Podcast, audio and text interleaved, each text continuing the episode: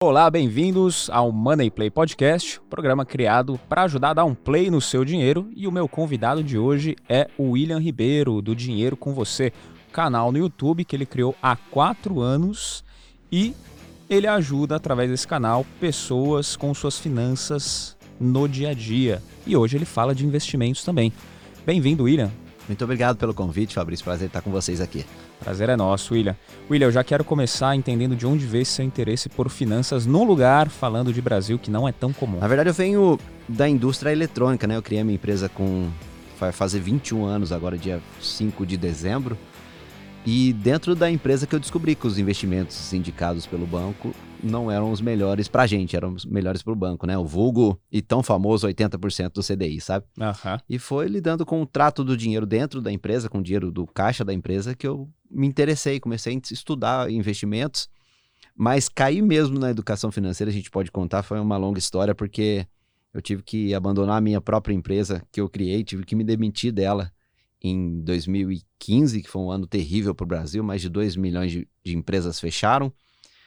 Em retrospectiva, só de ter sobrevivido já foi lucro para caramba, porque foi um ano bem difícil. E a educação financeira veio meses depois, acho que foi até por acaso. Eu abri um blog, comecei a escrever mas o que eu queria naquele momento era simplesmente não voltar mais para trabalhar na minha própria empresa, que eu estava preso dentro da empresa que eu tinha criado, sabe? Uhum. E foi um ano. Eu, eu, digo assim que tem coisas que só um filho pode trazer. Foi meu primeiro filho, nasceu em 2015, eu tenho dois hoje. E, e ali eu pude ver que não tinha sentido mais o que eu estava fazendo, sabe? E a, gosto de contar a história da, da negociação da minha saída com o meu irmão, que era meu sócio na época. Que como é que você chega pro seu sócio e fala, eu quero sair, você fique com o dobro do trabalho e me dá minha parte. É... não parece uma proposta muito Não é sensata, é muito né? legal. Não. É. E empresa nenhuma tem no caixa, nem que se quisesse, né? Uhum. Tem no uhum. caixa o quanto que ela vale. Como é que eu vou te dar o exit para você, sendo que não tem dinheiro para isso? E aí a minha proposta falou, não, eu quero ficar com o Prolabore só. E o meu irmão, na época, de uma grandeza muito, muito é, espetacular, eu, olhando hoje, ele falou para mim: a empresa não vale só isso, cara, você está pedindo muito pouco. Aí eu falei: eu não estou vendendo a empresa, não, eu estou comprando a minha saída mesmo, comprando minha liberdade. Eu tava, chegava para trabalhar às 8 horas da manhã, já torcendo para chegar às 6 horas da tarde. Se o dono tá assim, você imagina como é que você vai levar seus funcionários para fazer. O, o, o, corpo mesmo estava dizendo: falou, você para, eu paro você, não tem o que fazer. E, e eu tentando resgatar da onde veio o começo da educação financeira não, não foi ela que me, me fez sair da empresa. Ela se apresentou para mim depois que eu saí, sabe? Comecei com o meu blog lá que chamava Minha Vida Nova na época, em 2016. E eu escrevia para o Dinheirama, que eu sou muito grato ter passado por essa época aí, que é um dos, dos principais portais de finanças daquela época. Hoje o formato mudou bastante, né? Hoje temos a oportunidade de estar em um podcast, em vídeos e as pessoas vão ficando cada vez mais preguiçosas, né? Estão acabando de lançar um livro aqui, inclusive trouxe um para você. Tá ali, o Sr. Juliones vai trazer para nós, né, Sr. Juliones? Show. É, e a ideia é tentar. É, e o, e o dinheiro com você surgiu na tentativa de fazer diferente, porque só o fato de escrever sobre finanças as pessoas já não leem, né? E depender disso para impactar muitas pessoas, a gente percebeu, eu percebi que não era o caminho para impactar determinado um maior número de pessoas que a gente pensava. E aí surgiu fazendo brincadeira na época, sabe? A gente imaginava que é, primeiro viria o humor e depois a educação financeira. O humor como um contexto para se falar de educação financeira. E como eu participei de tudo, de edição, de corte, eu fiz dois anos tudo no canal. Minha família ia viajar para a praia, eu não, não ia com eles. E achei até um conselho que eu, que eu gosto de deixar para quem está empreendendo, né? Principalmente no começo, você não sabe qual é a proposta de valor que você está oferecendo. Você não conhece seu público, você não conhece seu produto. Então, no começo, gaste mais tempo do que dinheiro. Eu acho que se eu tivesse pagado um editor desde aquela época, embora eu já tenha saído financeiramente independente da empresa, eu teria desistido, porque chega uma hora e fala, pô, até que ponto só, só eu que estou acreditando nesse sonho? E você precisa de muito tempo para chegar a ter o primeiro burst lá de views, o primeiro patrocinador que acredita no seu trabalho. Então, o fato de, de ter trabalhado é, em todas as esferas, hoje eu tenho uma equipe, graças a Deus, eu mando um beijo para todo mundo lá do Dinheiro com você, que os caras são melhores do que eu em tudo, cada um no que faz é melhor do que eu. Só que eu, por conhecer o, o sistema, por, já- por já ter trabalhado em tudo, hoje eu estou mais na parte de direção, por assim dizer, da parte, por exemplo, de edição, de pós-produção. Eu, por ter passado nesse, nesse processo, eu, eu, eu ainda estou no ponto de dar dicas para eles de edição, para você ter uma ideia. Ah, aí agora, uma vez que o projeto se sustenta, a gente tem condição de pagar uma equipe. Aí Agora eu faço de volta, né? Pago por dinheiro para ter tempo, mais tempo para mim. E de fato, em retrospectiva, se eu fosse olhar o que eu fazia antes, é uma empresa que faz relógio de ponto, catracas, controladores de acesso. São produtos, por exemplo, o relógio de ponto você compra porque você é obrigado a ter, cara. Porque o Ministério do Trabalho foi atrás de você, porque tem um funcionário que não tá chegando na hora. O mundo ainda tem dessas coisas, né? Nem tudo é moderno como um, um projeto digital como vocês. E até num projeto digital você precisa de assiduidade também, não tem jeito, né? Tem coisas que tem que acontecer no horário. Mas num relógio de ponto eu não consigo é, oferecer valor para você diferenciado, virou commodity. Agora, a gente teve a oportunidade de fazer sessão de autógrafos aqui em São Paulo do, do livro ontem, no Shopping JK, e você olhar no olho de uma pessoa, a pessoa dizer para você, até acreditando a gente, dando mais crédito do que deveria, né? A pessoa fala, você mudou minha vida. Eu falo, não mudei nada, cara. Se você que mudou, dá um trabalho danado para mudar. E a gente foi só um gatilho ali, né? um comecinho pra pessoa pegar um gancho, pegar, falar, pô, a pessoa precisa aceitar, né? Falar, pô, isso aí serve para mim, então vou mudar daqui daqui para frente, nada vai ser igual na minha vida financeira. E dali para frente as coisas mudam e, e, e, e resumindo essa história toda Uhum. aí, o que eu tenho para dizer é que achei o propósito da minha vida. E trabalho duas vezes mais do que eu trabalhava de do que quando não era financeiramente independente, mas Só é propósito, né? Esse é o livro Você não nasceu para ser pobre. Você Não Nasceu para Ser Pobre, William Ribeiro. Muito bacana. William, obrigado pelo presente. Imagina, inclusive. cara. Gosto Espero de que você ler goste. bastante. Espero que você Pô, goste. Vou, vou colocar ali na, na cabeceira, porque em breve esse daqui vai ser devorado. Você já não é pobre, mas acho que algum insight ou outro dá pra pegar. Ou se dá, com certeza dá.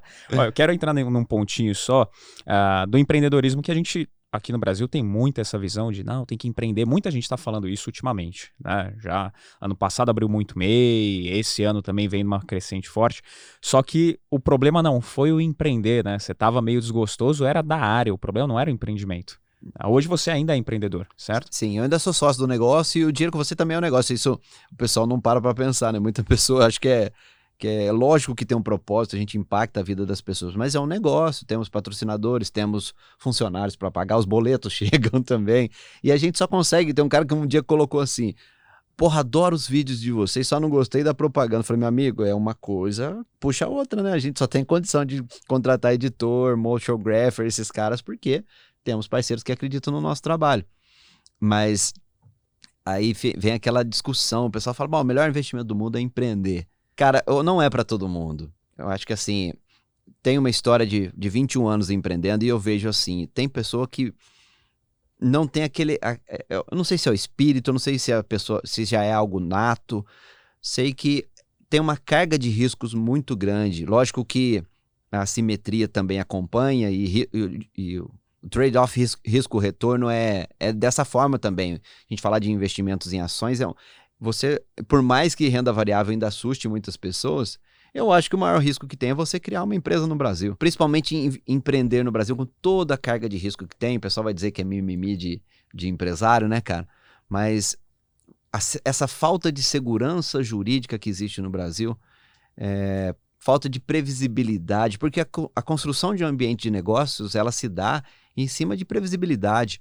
E quando você não sabe qual que vai ser a nova fala do presidente, quando você não sabe o que vai acontecer na próxima semana, o que acontece? O empresário, na falta de qualquer fator que permita que ele faça uma previsão acer- mais assertiva, ele joga o preço para cima. Eu acho que isso até impacta a inflação no Brasil, sabe?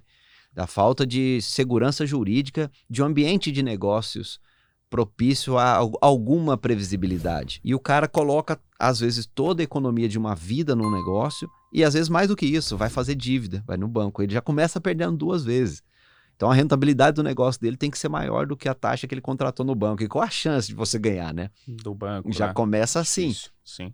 Se a gente for pegar os números mesmo, 80% das empresas elas fecham depois dos dois primeiros anos. Sim. Então, a estatística joga muito contra. Enquanto que na bolsa não é bem assim, né? Não são 80% das empresas que vão dar prejuízo ou vão cair nesse período.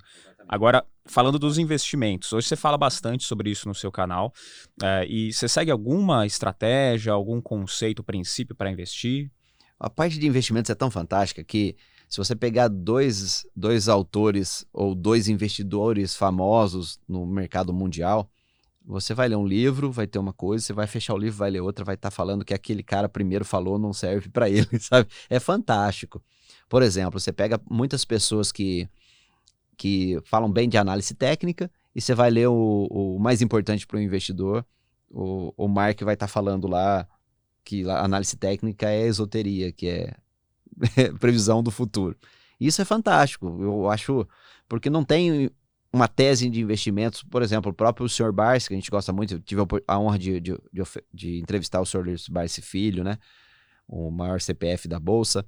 E ele tem a tese dele, porque, primeiro, o que ele já construiu, e de fato, quando ele começou, a Bolsa era totalmente diferente do que é hoje, evidentemente. E ele tem uma tese de investir hoje simplesmente porque ele é o Sr. Barsi, porque tem 40 milhões de dividendos pingando na conta de um único ativo. Então ele vai falar para você que renda fixa é perda fixa. Evidentemente, eu também falaria, fale, falaria, né? Agora, eu gosto muito de não ficar tentando prever o futuro, sabe? Eu, contesto bastante no livro essa capacidade que algumas pessoas pretensamente acham que tem. De ficar, ó, oh, o dólar vai para. O dólar não vai para nada, cara. Você não tem. Não sabe o que vai acontecer, ainda mais no Brasil. O que, que vai acontecer no dia de amanhã? A gente não faz a menor ideia. Então eu gosto muito de diversificação. E não, não gosto nem de colocar limite para diversificação. Gosto de investir no maior quantidade. Eu não faço questão de estar certo. Na verdade, eu, eu acho que é um jeito humilde de se investir. Assumir que eu vou errar pra caramba. Mas alguns ativos da minha carteira vão bombar porque essa é outra tese minha, porque eu não vendo. Hum. Eu não hum. vendo ativos. Eu tenho até um troço assim, eu acho que isso já é defeito, toque, sei lá o que, que é. Eu não gosto de vender ativo nenhum, sabe? Até quando eu acho que, pô, essa empresa deu errado cara, eu, sério, sério que eu, eu sei que essa empresa deu errado. Eu não tô lá no dia a dia, o mercado tá pagando mais que zero, que significa que ela ainda vale alguma coisa, e todo mundo tá achando uma coisa e eu sei que essa empresa deu errado. então até na hora de vender, eu falo, cara, eu não vou vender. Não vou vender, porque eu não coloco mais que 2%, tirando renda fixa, imóveis, essas coisas, que, e o próprio equity das empresas que acaba concentrando mais meu patrimônio mas renda variável não tenho mais aportado, sai, não saiu do meu bolso mais que 2% do meu, do meu patrimônio. Lógico que às vezes dá uma estourada, mas aí beleza, aí foi para cima, não, não tô triste porque subiu, né? Mas o fato de diversificar aí me faz entrar mais na minha tese. Eu não olho o preço, eu invisto um pouquinho todos os meses. Então, não, não, não sei te dizer. Mesmo jeito, né? A ação está barata. Eu vou falar para você que está barata. Tá bom, o mercado inteiro está falando que a ação está barata. E é o perigo e aí fica a dica para quem está ouvindo a gente, sobretudo se você é um investidor iniciante. A pessoa foca demais em achar a ação do momento. Ou é hora de, é hora da renda fixa, é hora de ações. Cara, é hora de você ganhar dinheiro trabalhando, investindo em você. Não tem investimento melhor. E o empreendedorismo, ele, ele é muito bom nesse sentido, né? Às vezes, quando você quebra um negócio, que você aprendeu durante esses anos vai valer para sua vida. Você vai errar em outras esferas, mas aquilo que você errou, nunca mais você erra mais, né? E dentro dessa estratégia de priorizar o que é importante, o livro necessariamente ele, ele é escrito nessa ordem: ganhar, economizar e lá no final tem mais de 100 páginas de investimento no livro, mas ele está na devida ordem lá. Primeiro você tem que cuidar de você, da sua saúde, do, da sua família, depois você vai ganhar dinheiro, depois você vai economizar dinheiro. Aí sim você vai usar os investimentos para para aquilo que eles realmente servem, que é multiplicar aquilo que você não gastou. Hoje é uma inversão de valores total. O cara procura no investimento algo para mudar a vida de um dia para a noite. Isso está cada vez mais comum, né? Até falando de um outro ativo que hoje está assim, estouradíssimo, que é a criptomoeda. Sim. É, hoje você tem carteira em cripto, no que, que você investe? Acho que em reais eu fiz bastante dinheiro vendendo criptomoedas que eu tinha. Mas hoje eu aprendi que não deveria ter vendido. Lógico que investimento você tem, sempre tem que ter aquela. Sempre tem um investidor arrependido, seja porque não comprou ou não vendeu. Né? Sempre você vai estar em algum lado aí da moeda. Mas hoje eu aprendi que eu, se eu simplesmente não tivesse feito nada, teria um patrimônio muito maior em cripto. E em reais naquele momento foi maravilhoso. Acho que a primeira vez que eu entrei em cripto foi em 2017. Eu cheguei a pagar 18, 16 mil reais no Bitcoin. Hoje tá, sei lá, 350. Uhum. por aí. 99% das criptomoedas são lixo. Esse vale um bom corte. 99% são lixo. Se você tiver que explicar para uma pessoa para que serve um, um, É como se fosse um negócio. Tem que explicar para a pessoa para que serve isso aqui. Como as criptomoedas meme que tem aí, né? Shiba Inu da vida, Dogecoin. Se você tiver que explicar para a pessoa para que serve, se você tiver dificuldade, já é um alerta amarelo, né? E se no final a conclusão for que não serve para nada, não sei especular, aí podia ser pedrinha, bolinha, podia ser qualquer coisa, não precisava ser uma criptomoeda. É, tempos atrás tinha uma criptomoeda de dentista. falei, tá bom, mas o que, que esse troço faz? Não, é para dentista. Mas que problema a criptomoeda resolve? Achei isso, é como um negócio. Se o seu negócio resolve um problema de alguém, ele tem valor para a sociedade. Agora, se a ideia é só especular, aí, aí depende muito do time que você entrou. Então, eu acho, eu, eu sou muito maximalista de Bitcoin, sabe? Claro que tem outras criptomoedas interessantes, tem Ethereum, tem criptomoedas focadas no anonimato. Eu acho que todas geram valor, mas o Bitcoin, ele, para mim, ele é e vai continuar sendo o ouro digital. Eu sou muito maximalista de Bitcoin. Acho que as pessoas podem começar a comprar, adquirir os seus satoshis. Ah, o preço está alto. Cara, você não sabe. De novo, né, aquela tese da humildade. Quando que a gente falou que está alto? Então, compre um pouquinho todos os meses de bons ativos, incluindo criptomoedas, se esse troço der certo, por exemplo, se tiver. Lógico que tem pessoas, é o suitability, né? O cara fala, pô, se oscilar meu, meu patrimônio, 2% do meu patrimônio, eu não vou dormir à noite. Aí nada vale a pena. Se você não tá tendo que não tá conseguindo dormir à noite, acho que nenhum, você tá investindo errado. Essa é a minha tese, sabe? Agora, se você colocou 2% do seu patrimônio, 1%, e tá vendo aquele troço mexer um pouquinho, ou mexer muito no caso de cripto, às vezes 20% no dia, você vai deixar de dormir? Só que tem que acreditar e tem que conhecer, conhecer o projeto, comprar a tese, saber por que você comprou um ativo. Por que você comprou Bitcoin?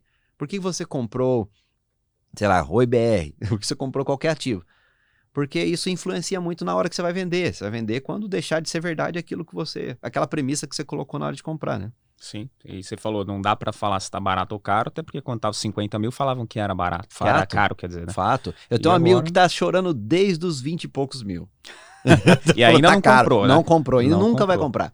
Mas vai continuar chorando. É, normal. E aproveitando esse gancho, o que, que não entra? Você falou 99% são lixo. O que, que não entra na sua carteira, tanto em cripto quanto em empresas, ações? O que, que não entra de jeito nenhum? A tese é um pouco diferente, sabe? A cripto eu olho muito é, como tem muito lixo, muito esquema, né? Muita coisa que você fala.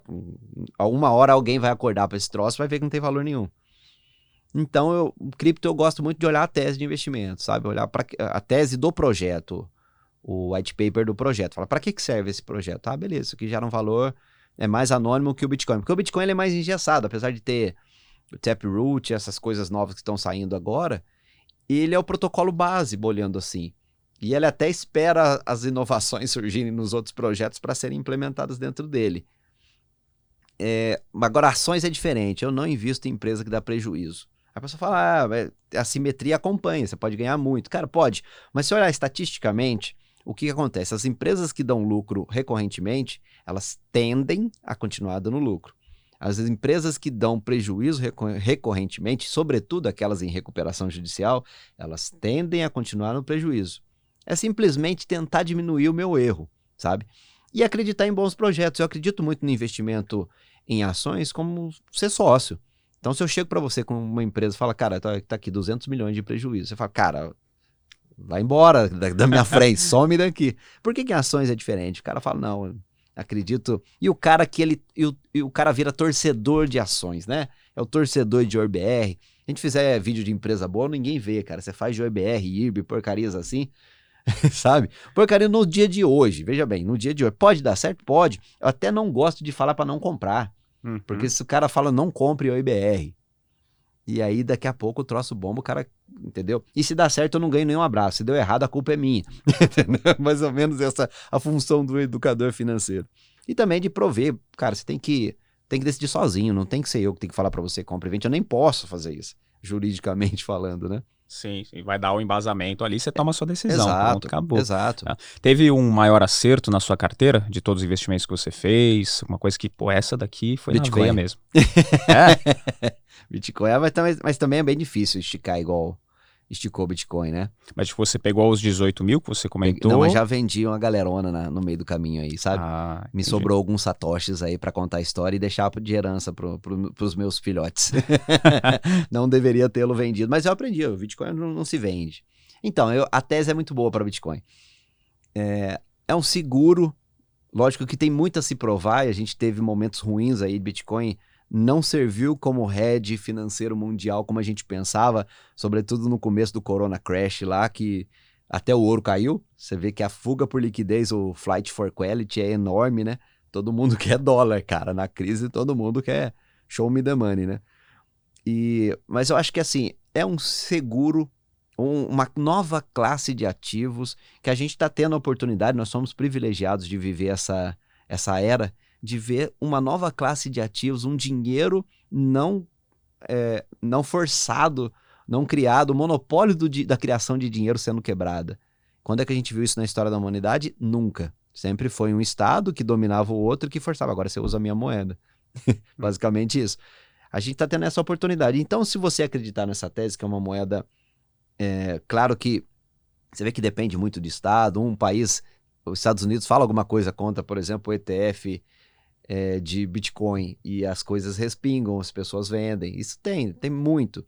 Só que se você acreditar na tese e tiver um pouco de dinheiro, aquele dinheiro não fizer falta para você e todo mês você investindo, se der certo, vai dar muito certo. Se perder, você perde 1% do patrimônio. Então, acho que é uma tese muito legal. E é difícil você achar esticadas assim, é, tão grande. E eu, eu tomo cuidado do seguinte também, Fabrício. Eu não gosto de olhar quanto eu paguei e quanto está hoje.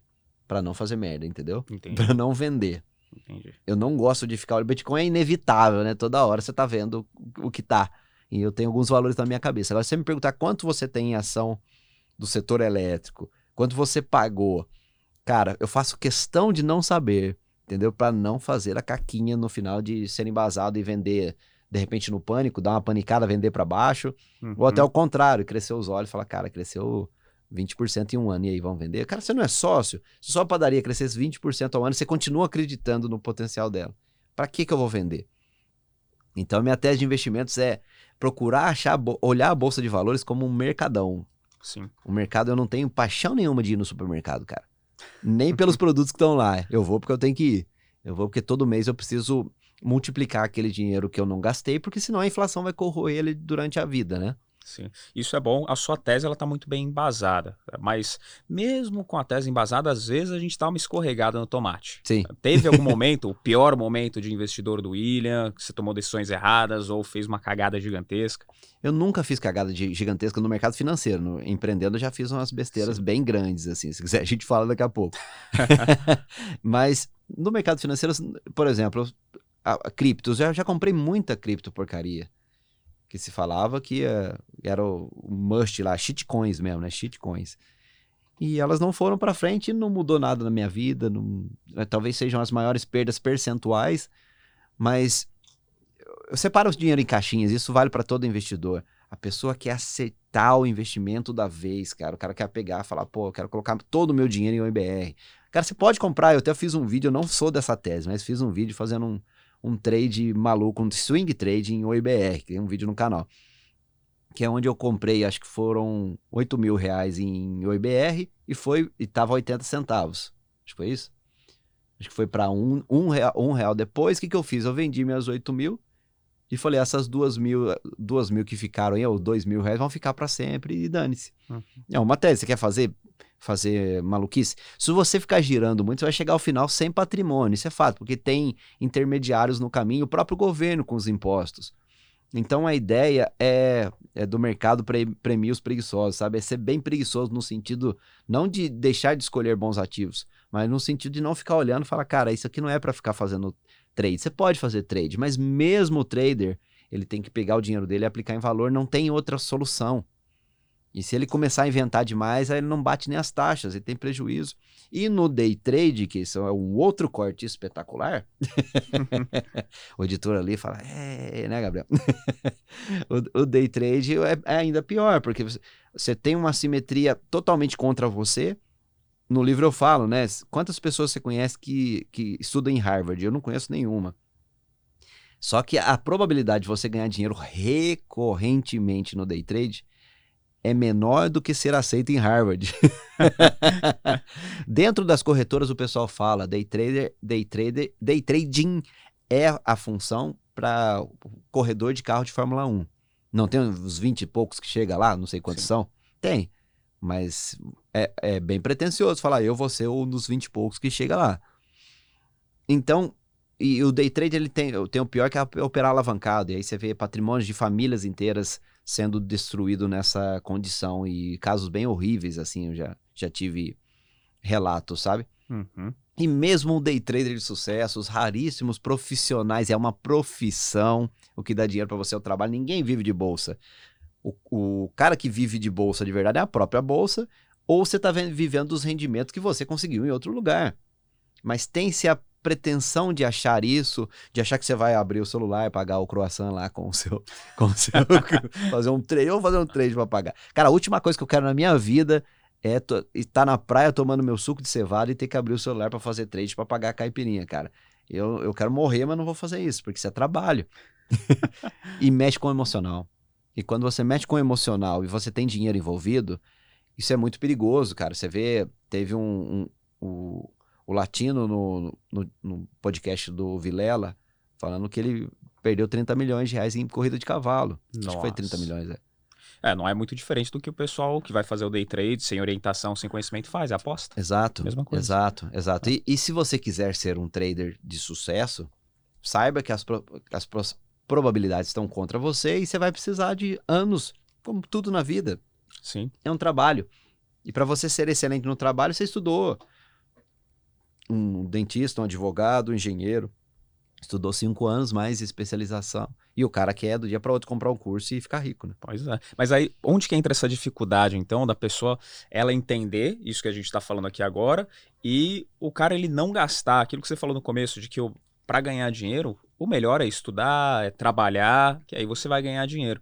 Cadê o, o problema? Onde é que tá a dificuldade do cara entender isso? Parar de gastar o que ganha e parar de procurar a galinha dos ovos de ouro? Olha, tem muito, muito. Excelente pergunta. Eu acho que tem muitos culpados aí na história, sabe?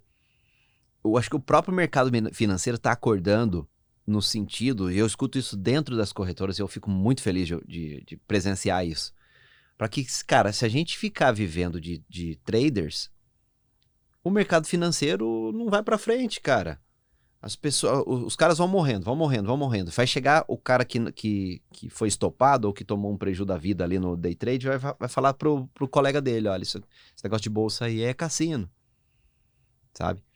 Tem um lado também dos cursos que, assim, eu, eu, a dificuldade do nosso trabalho é como a gente vive e prega exatamente aquilo que eu, que eu faço no meu dia a dia. Eu não tenho pílula mágica, cara. Então, como é que eu falo para a pessoa falar, olha, eu não tenho nada para te oferecer para você acordar rico não. O negócio é, é você trabalhar, economizar, aumentar os aportes. Tem um gráfico muito legal aí que eu mostro, é que eu comparo a rentabilidade, a efetividade de se buscar rentabilidade versus aumentar os aportes. É incrível como é muito mais importante você aportar mais do que acertar a ação da vez. Principalmente quando o cara está começando, ele precisa aumentar os aportes. E aumentar os aportes envolve aprimoramento profissional. E tem o, o, o, o desconhecimento barra ganância das pessoas de falar assim, cara, eu, isso aqui vai ser o. Aí o cara entra em pirâmide, por exemplo. Que o cara fala, pô, eu, se eu não arriscar, eu não tenho nada. E aí o cara cai num papo de um piramideiro que tá vendendo para ele que o Bitcoin tá rendendo, como se criptomoedas rendessem alguma coisa, né? Moeda não dá cria. Falou Bitcoin um tá rendendo. Ali, né? É, ou o cara fala, não é pirâmide. Falou não é pirâmide, é pirâmide. o, o, nunca viu Itaú e Bradesco falar, oh, eu não sou pirâmide não, cara. ou tá pagando certinho. Garantido, eu adoro também. Falou garantido, não tem nada garantido, né, cara? Não tem nada que você vai fazer que não tenha risco. Tudo tem risco. E se o risco for zero, o retorno é zero por definição. É assim que, se funcio que funciona. Mas a falta de cultura, eu acho que foi muito fomentado antigamente pelas corretoras de, de fazer o cliente girar, giro, giro, giro, corretagem, giro, giro, corretagem. Chegou num determinado momento e falou, cara, a gente precisa. É, e as corretoras estão investindo muito em educação financeira, em levar um, um, um, cliente para a vida inteira. Em vez de eu ganhar um pouquinho com o cara e quebrar ele, eu vou ganhar a vida inteira dele. Porque aí ele está construindo patrimônio, ele tá, a gente está fomentando a cultura de se investir. Tem corretora de Bitcoin no Brasil com 3 milhões de clientes. Se a gente for olhar quanto que tem na bolsa de verdade, sem ser o CPF lá que fala que é 4 milhões, mas tem cadastro repetido, né? Sim. Tem mais gente numa corretora de criptomoedas do que no mercado financeiro total. Isso é total falta, por mais que a gente tá falando que gosta de educação de Bitcoin, Uhum. não deveria ser o primeiro investimento da vida, como a gente falava aqui em off, que eu fui no, num dentista, o primeiro investimento da vida da pessoa foi Shiba Inu, que é a criptomoeda meme do cachorro do Elon Musk. Aí como é que vai, cara? Mas a gente é meio teimoso com a educação financeira, cara. Tem hora que dá vontade de largar, tipo, você fala... Ô, eu- nós postamos no Instagram do Dinheiro Com Você uma postagem que dizia o seguinte, os caras entrevistaram um agiota e falou, qual que é o perfil médio do cara que te procura, né? é, pessoa pobre, tá precisando de dinheiro. Falou, cara, o cara que me preocupa, que me procura, ele quer comprar tênis, roupa e viajar. Fala, cara, tem hora que eu não largo da educação financeira é por amor mesmo, porque a vontade é grande, viu? Meu Deus, o cara é procura o cara que vai ameaçar ele de morte pra ostentar. Quando chega o ego e a vaidade do ser humano, né, cara? Mas você tem percebido desde quando você começou pra cá uma evolução no comportamento das pessoas? Porque o mercado ele reage um pouquinho, mas as pessoas em si, você tem percebido essa diferença? Tenho, cara. Gente, e, e acho que a grande missão nossa e de qualquer, qualquer pessoa que leva a educação financeira adiante é, é democratizar mesmo o investimento. E eu acho que, mais do que a gente falar, as plataformas hoje permitem isso, né, cara? Com, sem, sem taxa para abrir conta em banco, sem é, manutenção, sem corretagem, em muitos casos, depende do- da corretora e do produto, né? É, você, quanto que você imaginou que você poderia abrir uma conta numa corretora americana da sua casa, comprar uma ação de cinco no fracionário lá do americano, que lá é fracionário de verdade, né? O nosso aqui não é, né? Você compra uma e fala que é fracionário. comprar uma ação no fracionário em 5 dólares. Isso era alta, altíssima renda de, de bancão, cara. Então acho que as ferramentas, tudo conspira para que para que eh, essa acessibilidade ela seja cada vez maior. Mas as pessoas precisam sim fazer o dever de casa, porque o brasileiro, no geral, ganha muito mal. A renda média é 2.500 reais. E aí você fala, vamos falar de investir? Fala, cara, esse cara tá preocupado em sobreviver. Vou aqui em São Paulo passa fome, inclusive. Lá na minha terra, o cara apanha, mas vai lá, né? Paga 400 reais, 300 reais no aluguel. O cara, se ele não tiver muitos filhos, ele sobrevive. Se tiver muito, muito filho, não dá também, tem que né? plantar, né? Aí- Pois é, vai ter que plantar, né? Aqui em São Paulo, o cara passa literalmente fome. Tem que, quanto custa um aluguel aqui num lugar periférico? Ah, você vai pagar, vai, mil reais, oitocentos Então, reais, assim, por então, baixo, baixo. Cinquentinha, 50% já era. Sim. né? O cara vai no supermercado hoje, inflação terrível. Então tem essa, esse pilar da educação financeira que não é glamuroso. Dois pilares, né? Ganhar e economizar. Só que para esse cara de 2.500 não é economizar, o cara ganha mal. O cargo dele é mal remunerado, aí o cara não procura formas de se especializar. O cara tá às vezes pendurado num cargo por 20 anos e achando que o dono vai, vai considerar isso na hora de mandar ele embora. O tempo de serviço não diz absolutamente nada, sobretudo nos dias atuais que as coisas mudam muito e o cara ficou para trás, né?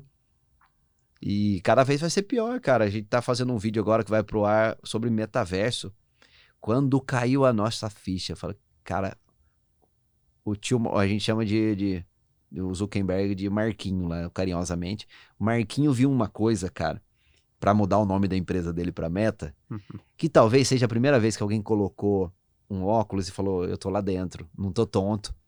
O, talvez o ângulo de visão, porque eu tô enxergando aqui em minha mão, né? Os óculos geralmente não tem mais que, c- que 180 Uhum. aqui, né? Você morre aqui, né?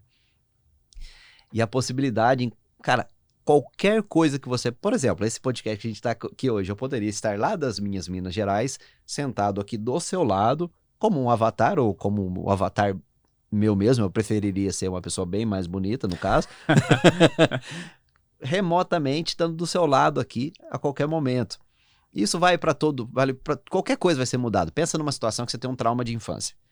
E o cara coloca o óculos lá, não sei nem por que o, o papo descambou no metaverso, mas estamos nele. O cara coloca o óculos e você, o psicólogo, o psicanalista consegue colocar você para reviver aquele trauma da infância que você teve e para você superar isso. Um medo de altura, medo de água. Cara, qualquer coisa que você puder fazer vai mudar com o metaverso. A gente até tava viajando lá na criação do vídeo. Eu te vejo, tô devendo dinheiro para você. Você aperta um botãozinho para habilitar, aqui Pix. Você aperta habilitou a transferência. Aí eu, aqui na minha tela virtual, no meu óculos, seja lá o que for o, a interface em homem-máquina, né? Uhum. Eu transfiro dinheiro para você aqui, pô, acabou, não soube seu, seu endereço, seu Pix, chave Pix, nada disso. Então, e como essas mudanças costumam acontecer muito rápidas, leia-se é, para 2030, que é uma, uma, data que os especialistas dizem que é, é, dispositivos de realidade virtual e aumentada vão estar muito presentes, é a mesma distância virtualmente do que o WhatsApp é de hoje. E quem hoje tem o direito de não usar o WhatsApp? Ninguém. Chega uma hora que ela, não tem como nadar contra a onda que vem, né, cara? A então essa pode tentar, mas não. Exato. Sim. Essa obsolescência profissional, ela tá vindo numa velocidade que nunca a história da humanidade presenciou. E as pessoas não estão preparadas para isso. Então, o lado da educação financeira da vida real que a gente brinca lá, que é o jogo tá muito mais do lado de você que está assistindo aqui do que do meu lado. O que, que eu tenho para te vender sem ser falar para você se aprimorar, é, manter seus gastos sob controle, porque tem muita pessoa que começa a ganhar mais também, sobe o padrão de vida.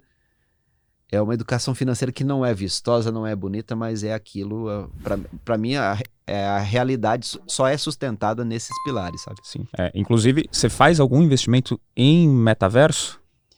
a gente falou no, no vídeo, a gente vai falar sobre cri criptomoedas no metaverso. Ah, eu tenho X Infinity, que eu, eu acho que o pessoal tá pegando meio a vibe ali de falar que é metaverso, mas efetivamente não é isso que a gente tá falando. A gente tá falando de o ser humano estar inserido num ambiente virtual, sabe? Ou até o contrário, um ambiente virtual sendo criado em cima do ambiente real, sabe? Um holograma, sei lá, realidade aumentada. É, eu fiz o um vídeo de X Infinity, a gente comprou três X's sem comprar três para começar. Acho que dá mil dólares, não é pouca coisa, né? Mas eu gosto muito de fazer, cara. Todo vídeo que a gente faz no canal, fala, tá bom, você tá falando, e aí, você não, como é que eu faço? Como é que eu faço para começar? A gente coloca dinheiro de verdade, a gente entra no jogo, sabe? E e também as próprias empresas que vão construir essa esse metaverso, né? Então eu uhum. tenho Facebook, Microsoft, é, Alphabet. essas empresas certamente estarão na dianteira ou, ou não. As coisas mudam, né? vem uma empresa de fora e cria e cria uma realidade, e se ela não for comprada por esses três grandes, ela derruba as outras, né? Pois é, pois é. Mas é, é bom estar tá atento e acompanhar as novidades, para você poder fazer parte disso. Exato. Né? É a falta de preparo que impacta demais na falta de resultado, Exato. Por isso que se fala até em renda mínima universal, né? Porque Sim. qualquer atividade é, já está assim, né? Não nem precisa de metaverso. Se a sua atividade é repetitiva e não criativa, uma máquina já é melhor que você. Ó, hoje a gente estava num. Não, hoje não. Esses dias a gente estava num. Aqui em São Paulo, no shopping, o cara que te cobra lá, o atendente do, do cartão de crédito do estacionamento, ele é um totem hoje. É. Né? Já é um totem. Também, mercado. supermercado, já tem. Exato. Você passar automático. E, e quantas profissões. Então a gente tem dois lados. O cara que vai ficar para trás, que aí, como sociedade, a gente vai ter que ver o que a gente vai fazer com essas pessoas mas quantas profissões novas vão surgir? E, e, o mercado vai estar super carente das pessoas que vão construir isso, construir isso, né? Tanto as interfaces como é, os designers para construir os mundos virtuais, os programadores para isso também. Então, é, cabe a gente já começar a estar de olho e decidir de que lados vão, de que lado vão querer ficar, né? Você falou sobre preparo.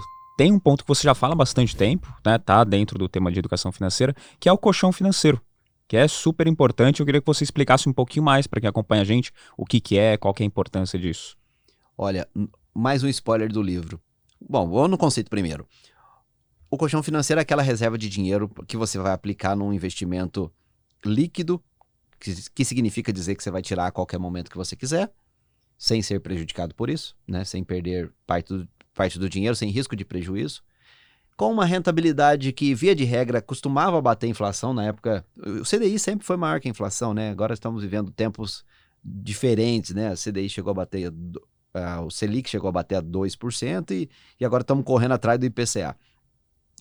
Mas é aquela reserva de dinheiro, seis meses do salário, às vezes, se a sua função for muito específica, vai ser 12 meses do seu salário, acumulados sem você mexer. Olha a dificuldade disso. Você ganha dois mil reais, você tem que ter 12 mil reais paradinhos. É super difícil. Só que, de novo, né? Cês, é o tal do choose your hard, né? Escolha o seu difícil. Olha a situação se você não tem um colchão financeiro. você está à beira das dívidas. E aí você vai cair em 300% ao ano, 500% ao ano de cheque especial, cartão de, é, rotativo do cartão. Quando você não tem um colchão financeiro, eu brinco dizendo, brinco não, é verdade, né? O colchão financeiro é liberdade. Porque se eu chego para você, Fabrício, fala assim, vamos, vamos empreender juntos? Empreender, cara, tudo que pode dar muito dinheiro, guarda sempre isso, tudo que pode dar muito dinheiro tem muito risco. Você vai falar assim para mim, você não tem colchão, fala, cara, eu ferrou. Não... Como é que eu falo? Como é que eu não. Eu, você não tem o direito de vir comigo. Uhum. Porque a sua família não tá amparada, né? Não tá, não... Então o colchão ele te permite aportar nesses investimentos que de fato podem multiplicar o seu patrimônio. Só que as pessoas pensam nisso primeiro antes de estar protegidas, porque os imprevistos da vida são tão previsíveis, se for ver, né? A única certeza que a gente tem é que vai ter imprevisto, cara.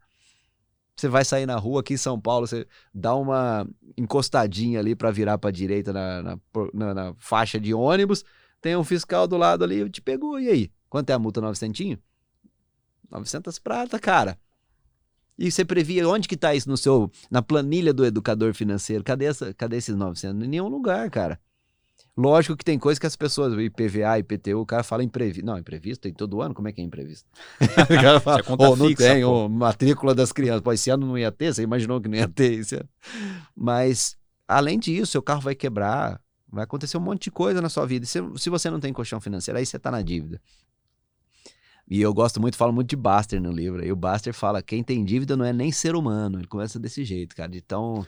Porque você, você reseta a vida. A partir do momento que você não tem mais dívidas, é outra vida, cara. E a corda dos juros das dívidas é muito maior do que qualquer coisa, até Bitcoin, qualquer coisa que você pode ter, constru construir com o seu dinheiro, você não vai ganhar tantos juros quanto você vai pagar quando você estiver devendo, né? Verdade, verdade. Então isso é uma necessidade, colchão financeiro, que você já fala bastante tempo. E o longo prazo? O brasileiro médio, você acha que consegue investir no longo prazo? O médio não consegue, é, tem que tirar o chapéu pro cara. E eu, eu, sou muito vida real mesmo, cara. O cara 2.500, você, você tirar o chapéu pro cara pra ele estar tá sobrevivendo, né? E tem gente que ganha um salário, né? Tem gente, aliás, o emprego informal às vezes dá até menos. É, mas o longo prazo ele tem uma armadilha que é a seguinte: é igual cuidar de saúde. Você precisa investir hoje para o longo prazo. O longo prazo não é urgente. Só que, por não ser urgente, você, não toma a atitude que você precisa no dia de hoje. É igual cuidar de saúde. Você sabe que você precisa um dia é, se movimentar, você precisa comer bem. Precisa ser hoje? Não, hoje você pode tomar sua breja, encher o prato de gordura, tá tudo certo. Só que uma hora cobra conta. A, conta cobra, né? O, vem a conta, uma hora vem a conta. E, e quando vem a conta, às vezes não tem mais nada que fazer. Você já tá naquela dívida impagável. Esse cara de 2.500 está devendo 50, 30 mil no banco, paga como? Impossível, assim. E o colchão financeiro, às vezes, é só questão da pessoa fazer o seguinte: fazer um downgrade ali no custo de vida. Porque o, o ser humano tem muito disso, né? Conquistas. Fala, porra, eu tenho meu carro, eu tenho minha casa, eu, eu tô num aluguel maior, tô, pô, minha, minha casa é grande, tem uma área tal.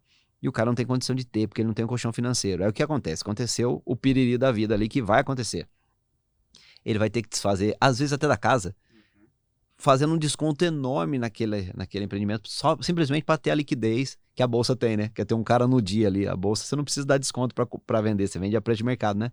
Agora, de um dia para o outro, se eu precisei de dinheiro, ou eu vou para o cartão de crédito, ou eu vou para cheque especial, ou eu vou vender algum, algum bem que eu tenha como preço de banana para ter alguém me dando dinheiro. Então, o que, que você prefere? Dar um passo agora, segurar a onda, falar, cara, eu preciso do colchão financeiro. E aí faz renda extra, faz qualquer coisa. Renda extra é um negócio complicado também, eu penso, sabe? Porque renda extra é muito legal para objetivos assim. Você fala, beleza, fiz o meu colchão financeiro. Só que você vai viver a vida toda sua fazendo, tendo dois empregos. Cara, é muito complicado, porque um emprego já é difícil pra caramba. Tem muita pessoa que não tem o privilégio de ver os filhos crescerem. Aí você tá no corre de dois empregos a vida inteira, então até para isso tem que ter limite. Fala, cara, é, é, o que eu preciso fazer é aprimoramento profissional para que a minha hora de trabalho das 8 às 6 da tarde valham mais. O que eu percebo dentro disso, tem, tem dois perfis muito claros de pessoas. Tem aquela galera que uh, mal tem reserva, começou a guardar agora, por exemplo, e já quer investir tudo no ativo, o, o Shiba Inu, Shiba Inu. vez. e tem aquela galera que tem uma poupança razoável até, já guardou uma grana, mas tá com medo, é, tá inseguro para começar a investir. Onde que entra a educação financeira? A importância dela para esses dois perfis? Sensacional. Olha, olha que interessante. O Baster fala muito disso também. Se procurar onde que estão os ricos que você conhece, raramente o cara tá na bolsa. É o cara que tá, principalmente interior, cara. Você vai interiorzão, o ricão tá na poupança e tá nos imóveis. Uhum. Aí você fala, caramba, cara. Então, lógico que se você tiver muito dinheiro na poupança ao longo do tempo, você vai acabar com nada, porque só de, de perda inflacionária que a, infla, que a poupança não repõe, já é enorme. Agora, você vê que o segredo da coisa, todo mundo buscando ficar rico com ações, ou com FIIs, qualquer coisa que seja. E o segredo da coisa não está ali. O rico geralmente é o cara extremamente raro no que ele faz. E seja um, um, um executivo de uma grande empresa, aquele cara que é virtualmente insubstituível, cara que é foda no que ele faz. Ou, ou no empreendimento que você não precisa ser tão foda assim. Às vezes um cara de dono de uma padaria, uma boa padaria, tem um baita patrimônio ao longo do tempo e nem precisou ser a melhor padaria do universo para chegar lá o segredo está nisso, né? Você saber e entender investimento do jeito que deveria ser, que é só a forma de multiplicar o seu patrimônio e acelerar o tempo. Tem outro gráfico legal no livro, que é o investimento ele acelera as, os seus sonhos. Mas em cima de nenhum dinheiro poupado, o investimento não faz milagre nenhum, nem Bitcoin, nem Shiba Inu pegando essa, esse hype maluco aí para cima. Então, focar no, na geração de renda e depois também manter as suas expectativas, o seu consumo sob controle, seu padrão de vida, seu custo de vida, para só então pensar, pô, beleza, agora eu tenho um, um dinheirinho. Mas tem, também tem muita pessoa que espera ser rica para investir. Aí você tem um outro problema, cara, que é o cara que ele, ele morre na, na poupança, né? E ao longo do tempo ele vai perder muito dinheiro por não simplesmente não ter, por, de ter achado que a bolsa é arriscado demais, né? E o arriscado do cara, o maior risco é onde não tem risco nenhum, é o cara onde ele acha que não tem risco nenhum, né? Ficar parado é o, é o maior risco. Em qualquer aspecto, né? No mercado financeiro, na vida profissional. Então, é, é, é, talvez o segredo de, de ter dinheiro, ter sucesso é, no, no ambiente profissional seja aprender a conviver com essas oscilações da vida, né, cara? Que quando você começa a, entender que não tem certeza e garantias em lugar nenhum, seja no seu emprego, no seu, empre, no seu empreendimento, até na bolsa de valores, você começa, bom, já que não tem certeza, é para cima e para baixo. Eu posso perder meu emprego, eu posso investir e perder tudo, então por isso eu vou ter que diversificar. Mas se eu tiver uma carteira de bons ativos e acreditando no Brasil, morando aqui não tem outra opção, e nem precisa ser só no Brasil, você pode ter a carteira de ativos no mundo todo. Se esses ativos realmente se provarem, ou não precisa ser todos, eu diversifico, diversifico se 2 de 10, 3 de 10 se mostrarem extremamente viáveis ao longo do, do tempo, eu vou ganhar muito mais do que a poupança. Mas muito mais isso é só um, uma premissa que é, eu acho até relativamente simples de ser batida. Então, saber gerenciar riscos e aceitar os riscos aceitar riscos sem meter o vida louca, né? Sem falar, pô, agora vai a OIBR, agora vai o Shiba Inu. Então, é, é, a gente tá falando de, dos dois extremos, Sim. né? O cara que acha que poupança é arriscado, o cara não tá olhando a, a inflação, comendo toda a uhum. rentabilidade. Do cara também que acha que, pô, a bolsa é minha chance de ficar rico amanhã. Ah. É complicado. Para os dois, vale a instrução e não meter a vida louca, né? então, na vida, vida loucagem aí, aí tá, tá perdido. Você comentou já, inclusive tem no livro, que o, o efeito dos aportes ele é muito mais vantajoso. Né? Já comentou também que o, o tempo, o longo prazo premia os vagabundos. Sim, e tem sim. até um estudo que fala que as, as melhores carteiras em várias corretoras aqui nos Estados Unidos são a dos óbitos. Sim, né? olha só, cara. Olha só. Aquela que as pessoas não vão mexer porque não podem mais e então acaba tendo uma performance Você muito mais alta morto ganha de analista. Isso é polêmico, isso vale um corte. é quase isso. Mas eu queria, queria saber a sua opinião sobre o simples, o fazer o simples. Você acha que isso funciona mesmo na prática? Fazer o simples? Eu acho que mais do que funciona, porque o meu ativo é, número um da minha vida é meu tempo. E eu digo até o seguinte: se a tese de investimento é muito trabalhosa, não é investimento, é trabalho. então eu tô gastando. O, o investimento foi feito para quê? Para multiplicar aquele dinheiro que eu não gastei. O trabalho, o cara fala assim, é muito legal isso, esse, esse jogo. O cara fala assim: ah, mas tá rendendo tão pouco um renda fixa da vida. Eu vou vender bala no farol que dá mais dinheiro. Eu falei, tá vendo como dá mais dinheiro o trabalho? e qualquer investimento que você. Qualquer trabalho que você tiver no Brasil no dia de hoje, você vai tirar mil reais. Menos de mil por desconto do, do salário mínimo. Ganha mil de renda passiva, pra você ver se é fácil. Então, tá vendo como o dinheiro, o trabalho dá mais dinheiro? E nada pode ser, pode me dar mais dinheiro do que investir em mim, investir em tempo para mim, para minha família. Tempo, cara, tempo não volta, né? O Zatar gosta de falar, né? Viagem, o dinheiro volta, o tempo não, né? E tem muito sentido disso. É, não sou muito, não gosto muito de viajar, não, mas eu dou muito valor ao meu tempo. tempo meu, pro meu, pros meus filhos, eu fico olhando para ele e falo, não cresce não, cara. Cresce não, moleque de 4 anos já tá com o pé desse tamanho aqui. Pô, não cresce não, caramba, é tão legal o moleque pequenininho, cara. E, e é perder tempo, sabe? É, o tempo é um, não volta, eu não consigo investir meu tempo. Eu só consigo gastar ele bem, não consigo investir. Não tenho um estoque de tempo para deixar guardadinho ali, né? Talvez perguntar para Silvio Santos o que, que esse povo faz, Warren Buffett, o que, que esses caras fazem para estar tá com saúde na idade deles. Então, é questão assim de priorizar. Se eu tiver que gastar muito tempo fazendo, eu estou deixando de ganhar dinheiro no meu ofício. E eu acho que isso que, que pega muita gente no, no day trade, por exemplo, né? Mesmo que o cara tenha sucesso, o cara tá pegando e falando, pô, eu sou um médico, eu poderia estar ganhando bem mais, não atendendo o cara na hora, mas estudando, especializando, indo para fora. Tem gente que, pô, o cara é dentista, falando, ó, nos Estados Unidos ou no. Eu vou fazer um tratamento, um exemplo, né? Eu vou fazer um tratamento, exemplo real. Eu vou fazer um tratamento dentário que aqui no Brasil custa 8 mil reais, que é, pô, usar aquele aparelho transparente. Nos Estados Unidos talvez custe 20 mil dólares. Só que o cara precisa, é, eu acho que até resetar né, a vida, ele tem que fazer os cursos, o curso todo de novo lá. Mas será que não vale a pena um dia da vida fazer esse, essa, esse, esse câmbio aí, trocar essa história? Eu diria que é muito melhor do que você perder seu tempo tentando ganhar numa, o dinheiro numa coisa que você não domina. Que vai consumir seu tempo, vai mexer com o seu emocional. Imagina, e aí o cara começa a colocar dinheiro, dinheiro do leite das crianças em vez de colocar da pinga, né? Coloca uhum. o dinheiro do leite. Aí no dia, cara, você fala, eu não podia perder esse dinheiro. E aquilo mexe com você. Aí no outro dia você já fala, é, hoje eu recupero. O tal do hoje eu recupero, quantas pessoas já perderam dinheiro assim, né?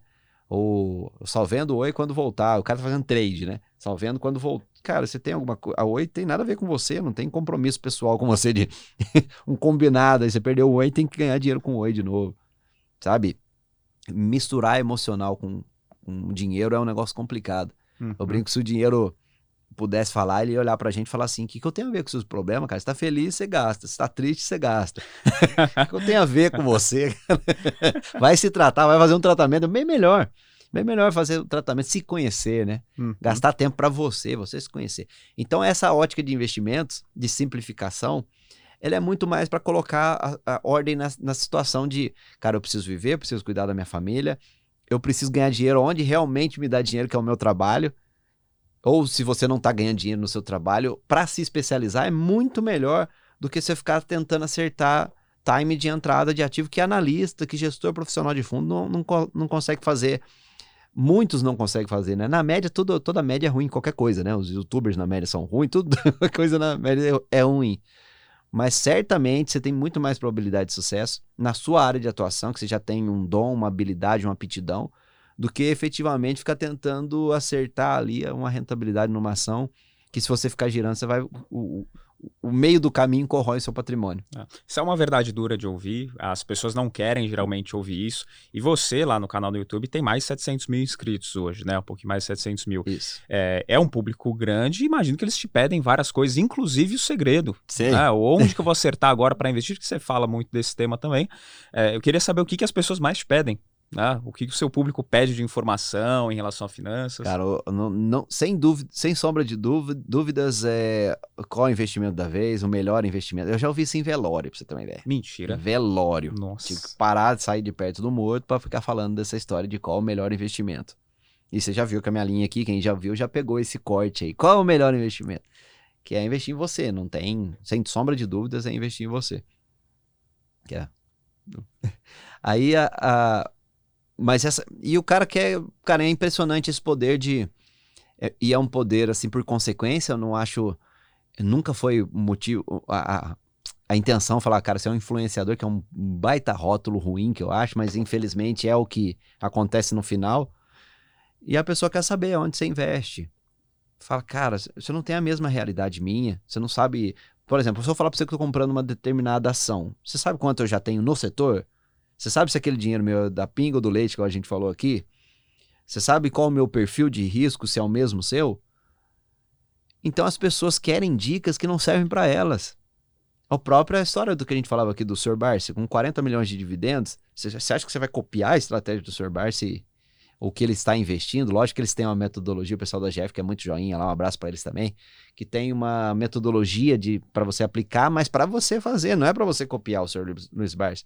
E essa história de querer copiar o que a gente está fazendo é, é, é, duplamente ruim para mim, porque eu sinto que o meu trabalho é meio inútil, porque sempre quando o cara pergunta isso, porque pô, meu trabalho é fazer, é te empoderar para que você tenha as suas as, tome as suas próprias decisões. Então, se você pergunta para mim qual, onde eu devo investir, eu falo, cara, não é o que eu faço, você não acompanha meu canal, você não acompanha direito. E mas tem, tem, tem de tudo, sabe? Tem desde o hater que, que quer me matar simplesmente por algum motivo que ele é mal resolvido com ele mesmo, até de, até de fato as pessoas, como a gente viu, que teve a oportunidade de conhecer pessoalmente, que são gratas, que quando você sente que o mundo é um pouquinho melhor porque, por causa do seu trabalho, isso tem muito valor, sabe? Sim, isso é muito bom, né? O é, sem dúvida, cara. Show. Bom, e pelo trabalho que você vem fazendo, né? Acompanhar os vídeos já dá para saber que é um trabalho sério, um trabalho muito bacana. Quero agradecer mais uma vez pelo livro. Tá? E queria deixar para a gente poder finalizar as redes sociais, canal, como que o pessoal te acha. Perfeito, Fabrício. Obrigado mais uma vez pelo convite, pela oportunidade.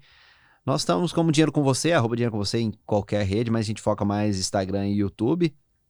Vai lá se você veio aqui, marque a gente aqui se você veio aqui do podcast, marque a gente aqui que a gente reposta você por lá. E o convite também para o pessoal conhecer essa educação financeira da vida real, que não é muito bonitinha, muito cheirosa, mas antes uma uma verdade inconveniente que uma mentira toda fantasiada de, de ganhos rápidos e lucros fáceis, né?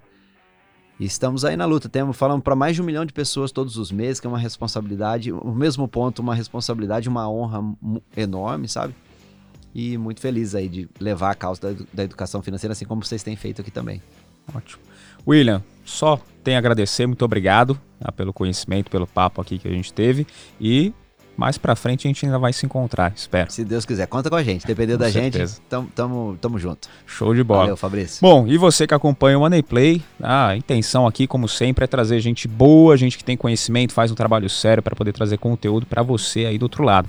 Tá? Então não esquece de curtir, não esquece de comentar também o que, que você mais gostou do que o William deixou aqui pra gente. Se inscreve no canal, segue a gente lá no Instagram, arroba Moneyplay Podcast e o meu pessoal, arroba o Fabrício Duarte.